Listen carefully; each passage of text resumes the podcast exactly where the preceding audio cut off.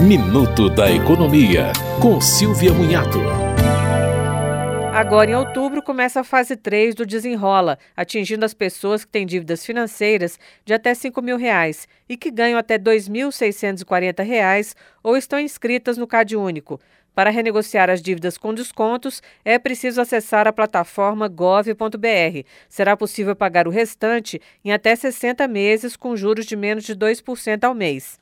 Quem ainda não se registrou no gov.br terá o um nível bronze no primeiro acesso, mas é só seguir as instruções para ter nível prata ou ouro, que é o requisito necessário para entrar no Desenrola. A plataforma gov.br tem vários serviços do governo, incluindo Receita Federal e INSS. Ela também possibilita o acesso a documentos digitais, como a carteira de motorista e a realização da prova de vida digital. Você ouviu Minuto da Economia, com Silvia Munhato.